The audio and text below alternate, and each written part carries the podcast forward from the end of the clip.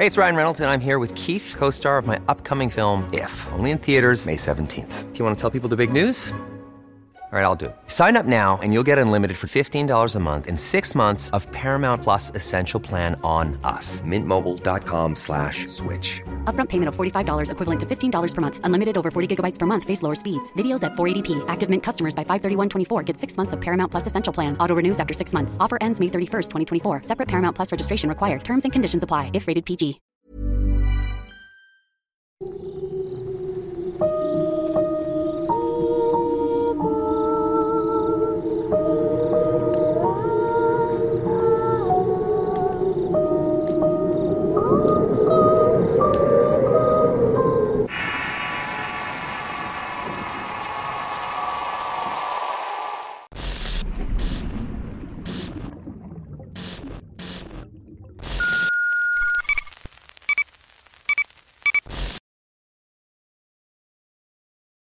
Santería. Historia escrita y adaptada por Álvaro Ramos para relatos de horror. En recientes meses he tenido que dedicarle mucho tiempo a mi salud, tanto física como mental. Por cuestiones de la vida terminé internado en un hospital debido a un padecimiento del cual aún no sabemos la causa, o al menos no la causa médica. Tanto mi familia como yo estamos seguros que el origen de todos mis males vienen de mi exnovia. Primero que nada, tengo que decir que cuando la conocí era consciente de su acercamiento con la Santa Muerte y con temas relacionados con la brujería. De hecho, en un inicio me gustaba que fuera tan creyente en cosas que no tuvieran que ver con religiones. Desde muy chico fui educado bajo estrictas reglas apegadas a creencias religiosas y créanme que no me sentía muy feliz de esta manera. Mi relación con Samira era lo que muchos catalogarían como una relación tóxica, llena de ideas y vueltas que ninguno de los dos parecía querer que terminaran. Podíamos amarnos un par de semanas y odiarnos a las siguientes. Llegamos al punto de estar tan hartos el uno del otro que muchas veces llegamos a confesarnos cosas dolorosas. Lo hicimos en las propias caras para que el otro tomara la decisión de terminar con esto de una vez por todas.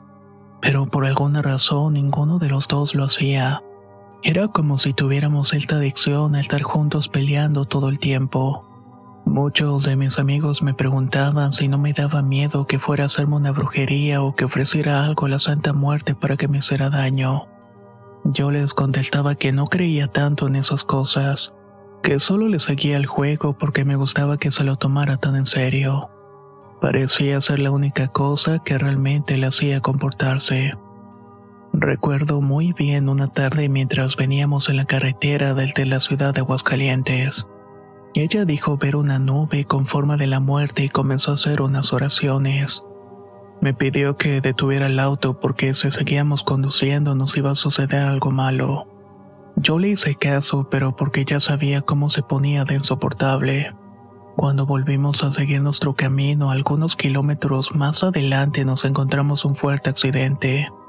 El vehículo quedó bajo de las llantas de un camión que se había quedado sin frenos. ¿Ves?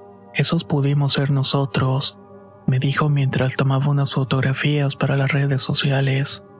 En ese momento me dio un poco de risa pues pensaba que era parte de su retorcido sentido del humor, pero con el tiempo me di cuenta que no bromeaba con esto.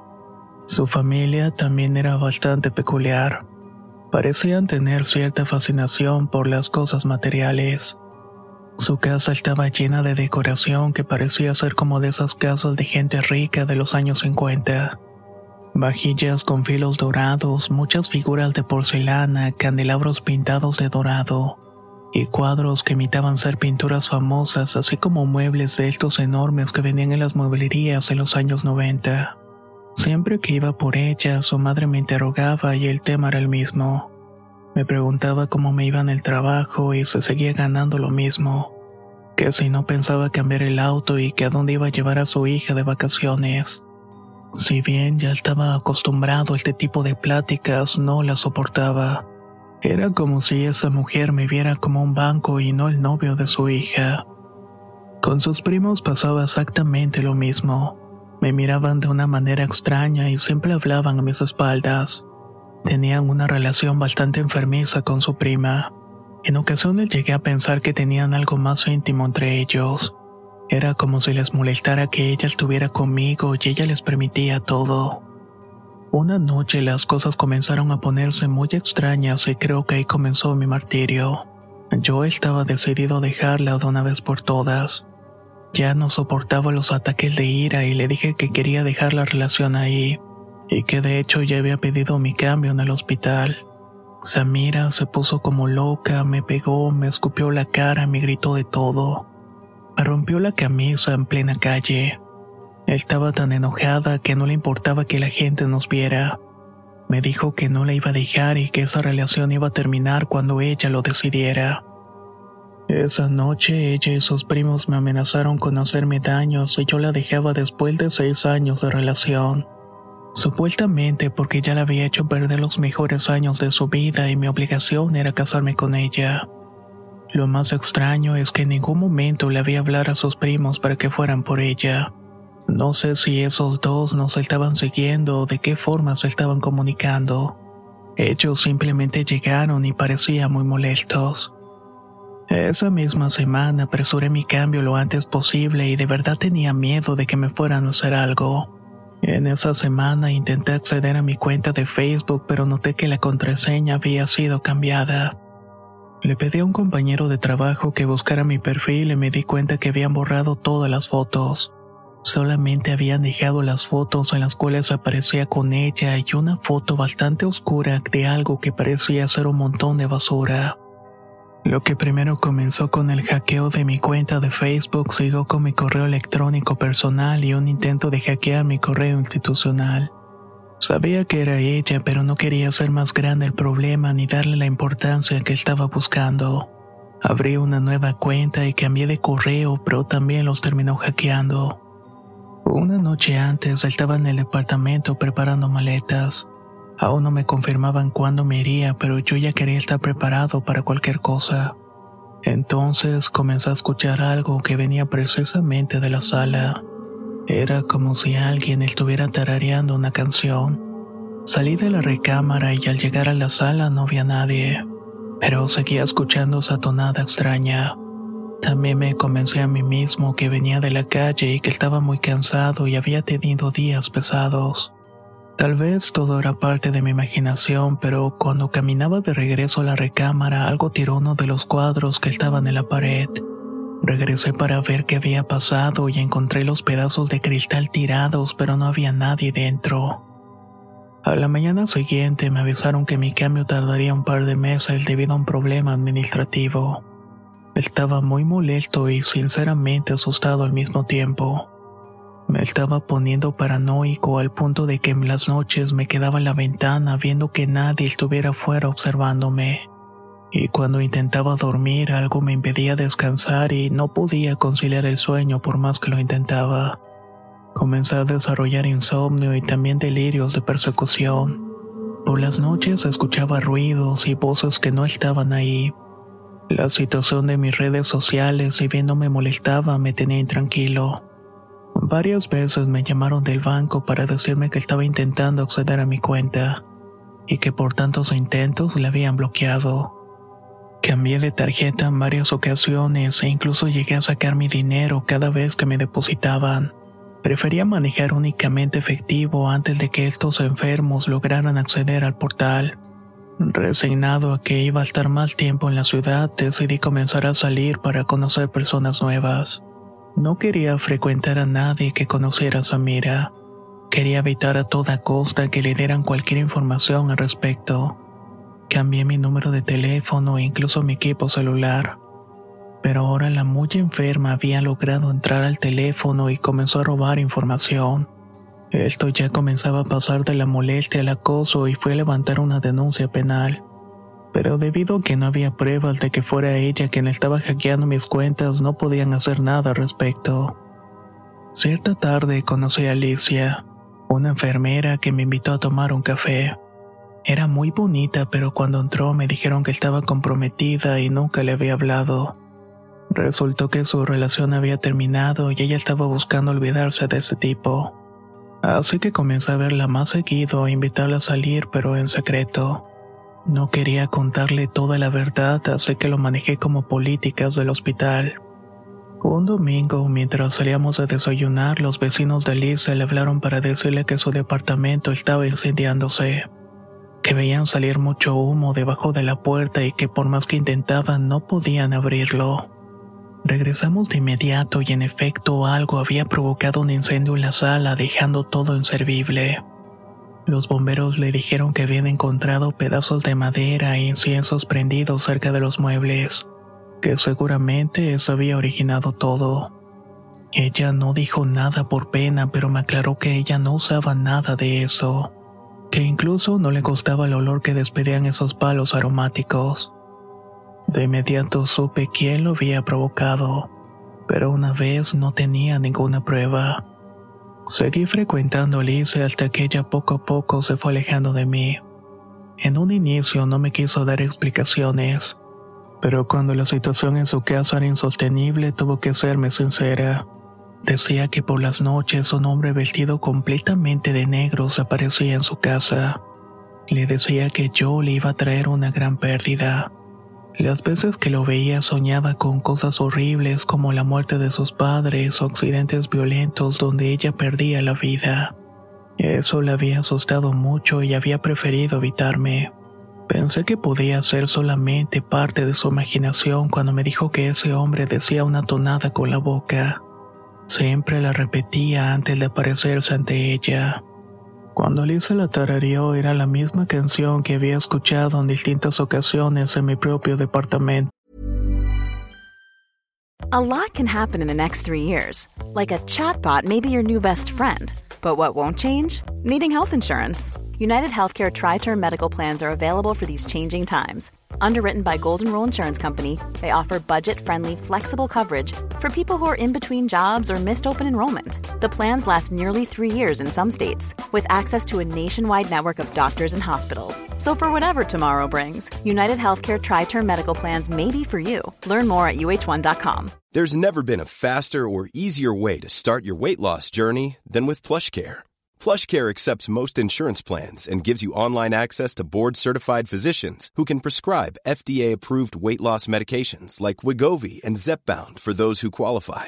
Take charge of your health and speak with a board-certified physician about a weight loss plan that's right for you. Get started today at plushcare.com slash weight loss. That's plushcare.com slash weight loss. plushcare.com slash weight loss.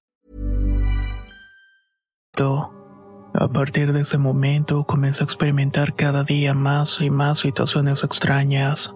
Algunas noches podía escuchar como alguien caminaba dentro del departamento pisando muy fuerte.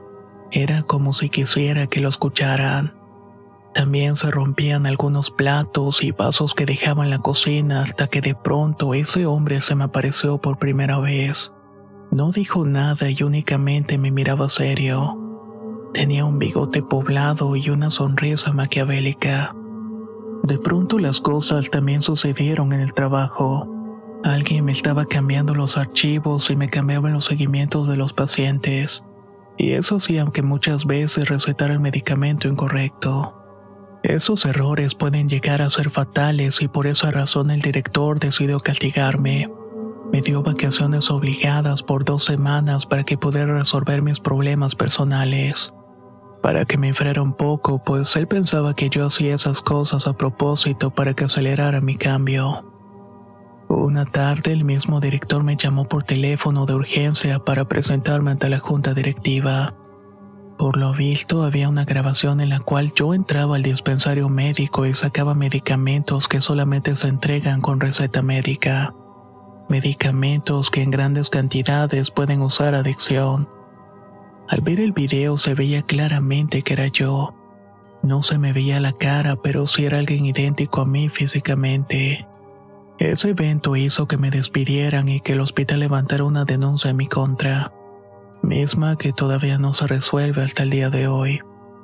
Yo tengo las pruebas de que ese día no estuve en el hospital, pero la justicia en este país es lenta y sigo en ese litigio.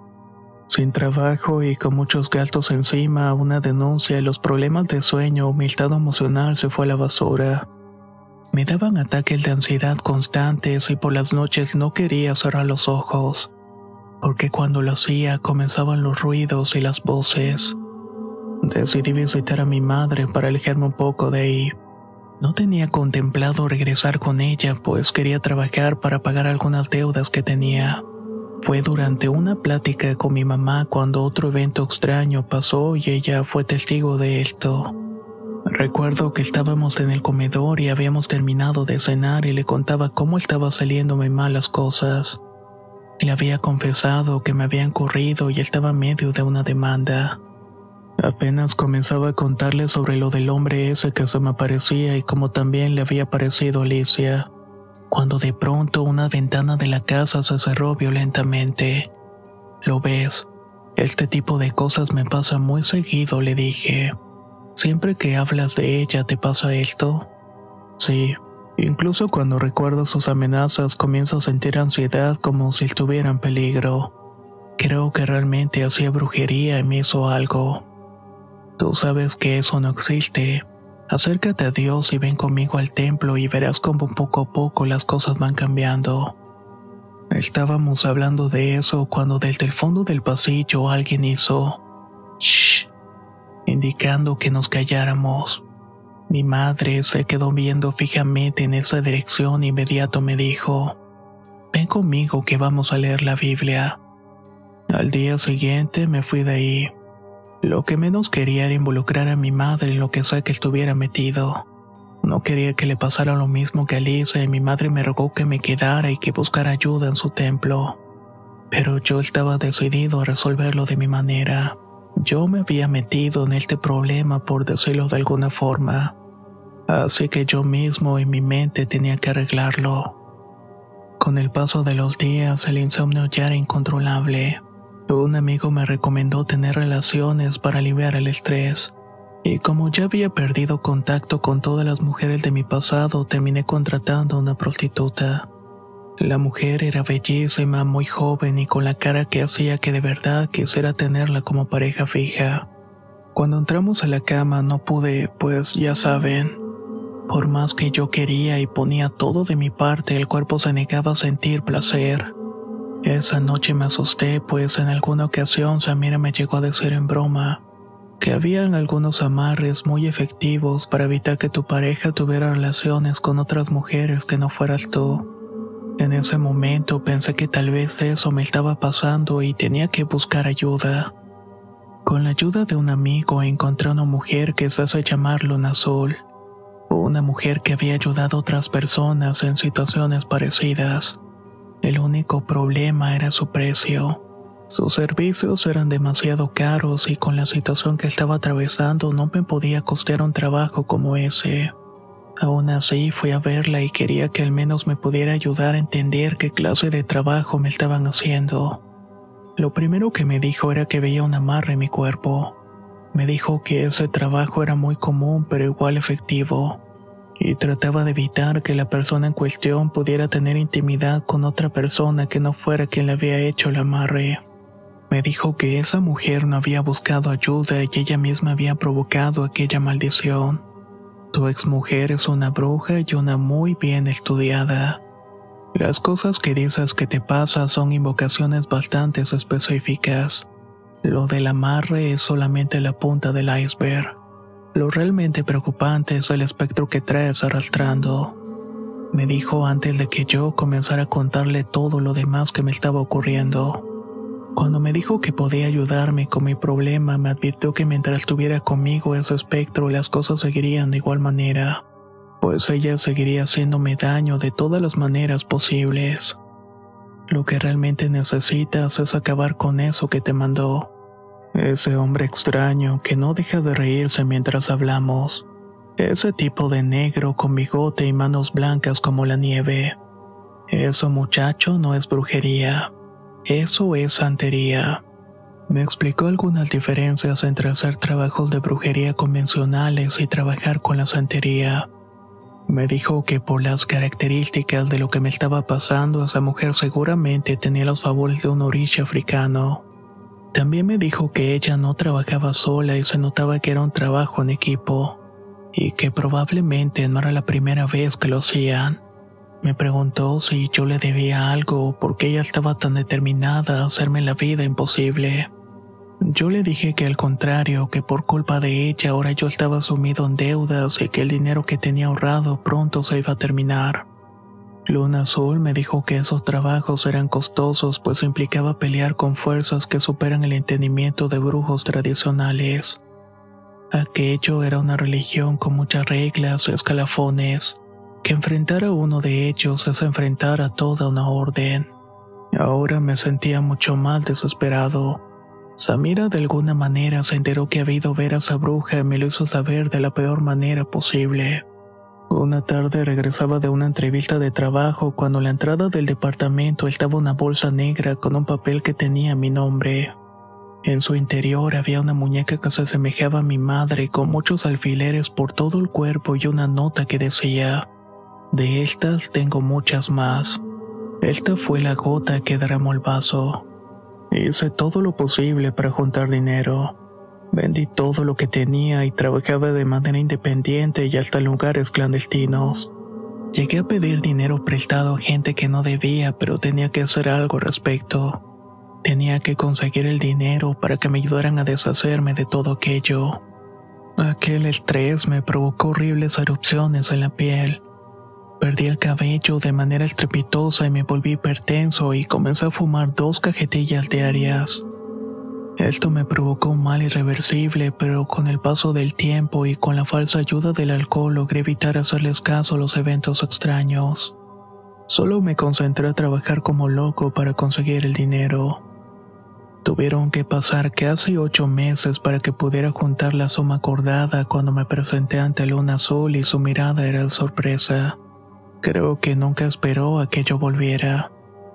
Al verme totalmente cambiado y casi destruido, me dijo que tenía que hacer una llamada, que lo que yo necesitaba era la ayuda de alguien más porque si no lo hacía pronto iba a perder la vida.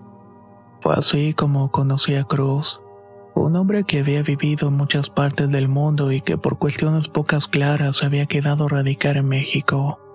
El hombre había sido miembro de algunos grupos dedicados a la santería y se había alejado cuando se dio cuenta que la mayoría de las personas lo ocupaban para cosas horribles y despiadadas. El último trabajo en el cual esta persona intervino tuvo que ver con la muerte de una familia entera, todo para ayudar a un político a ganar una elección importante. A partir de ahí juró dedicar su vida a combatir a esa gente a reivindicar la santería como lo que es y desterrar a quien la había convertido en un acto de pura maldad. Me citó al día siguiente en un lugar cerca de la carretera. Ahí pasaría por mí, pero antes me pidió quedarme con luna azul para quitarme todos los amarres convencionales que tenía encima. Tenía que llegar lo más suelto posible a la sesión. Me dijo que llevara conmigo la señal que me había mandado de donde se encontraba mi muñeco y que fuera descansado.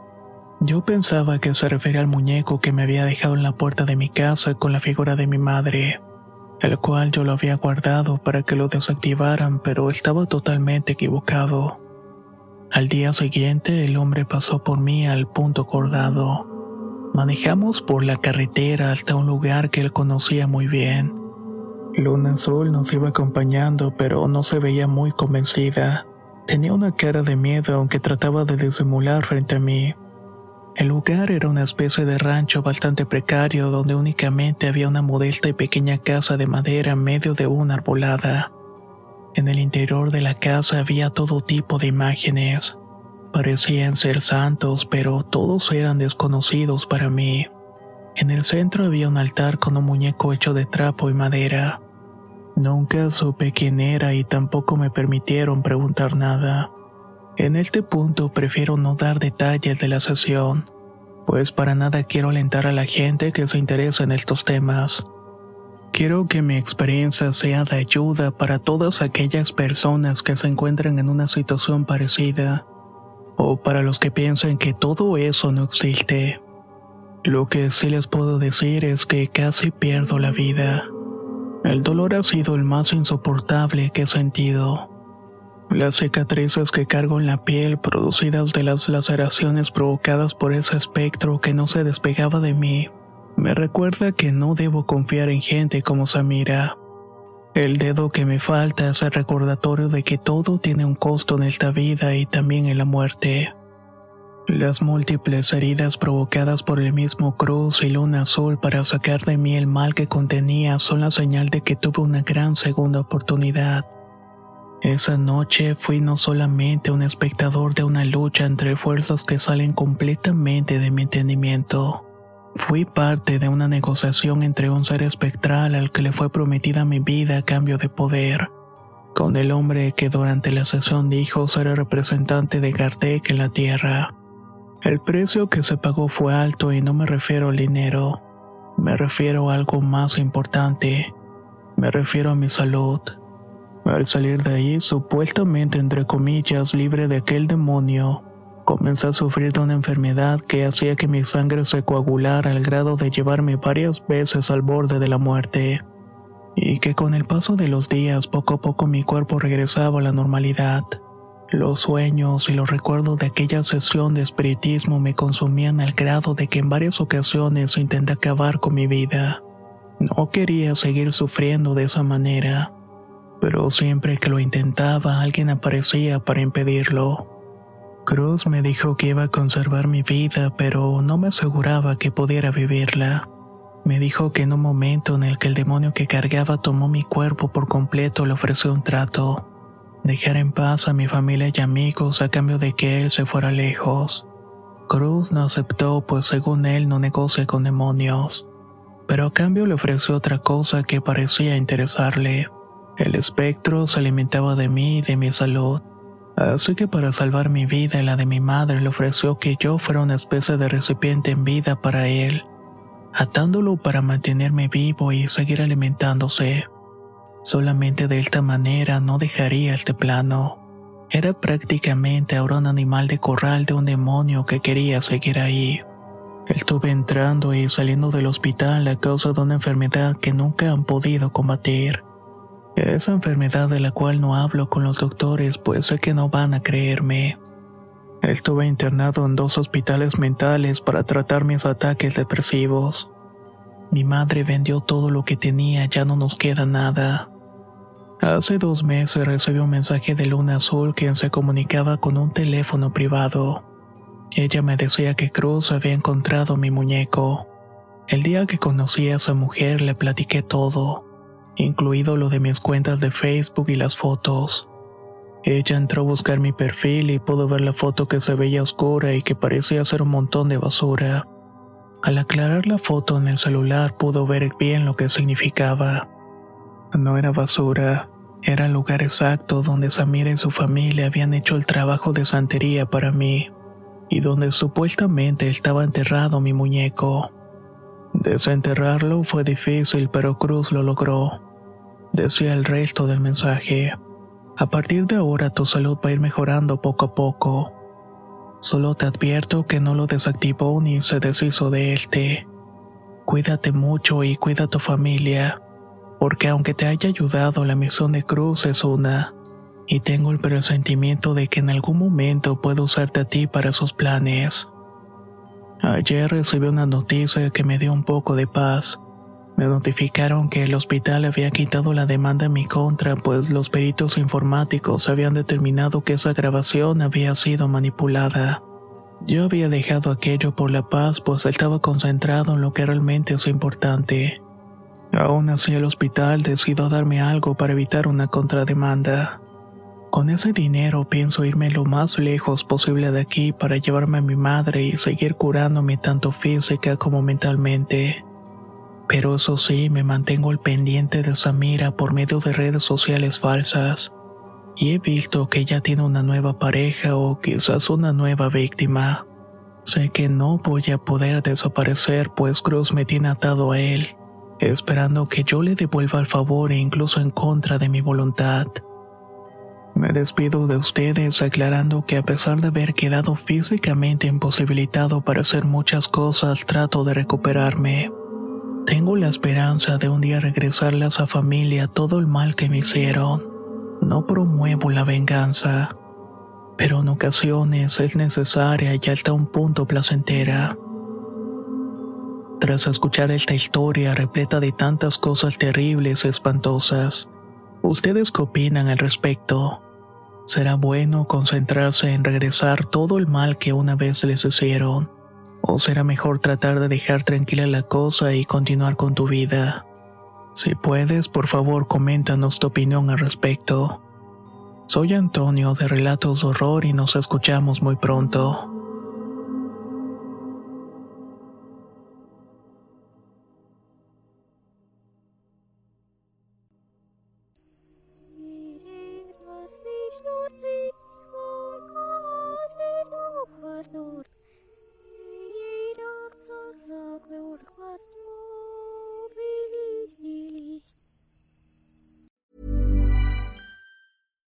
If you're looking for plump lips that last, you need to know about Juvederm lip fillers. With Juvederm Volbella XC and Juvederm Ultra XC, your lip look, whether it's subtle or bold, can last up to one full year with optimal treatment and no additional maintenance. Find a licensed specialist and see if it's right for you at juvederm.com today. That's J U V E D E R M.com. Add fullness to lips in adults over 21 with Juvederm Volbella XC or Juvederm Ultra XC. Do not use if you have severe allergies or a history of severe allergic reactions, or if you're allergic to lidocaine or the proteins used in Juvederm. Tell your doctor if you have a history of scarring or taking medicines that decrease the body's immune response or that can prolong bleeding. Common side effects include injection site redness, swelling, pain, tenderness, firmness, lumps, bumps, bruising, discoloration, or itching. As with all fillers, there's a rare risk of unintentional injection into a blood vessel, which can cause vision abnormalities, blindness, stroke, temporary scabs, or scarring. For full important safety information, visit juvederm.com.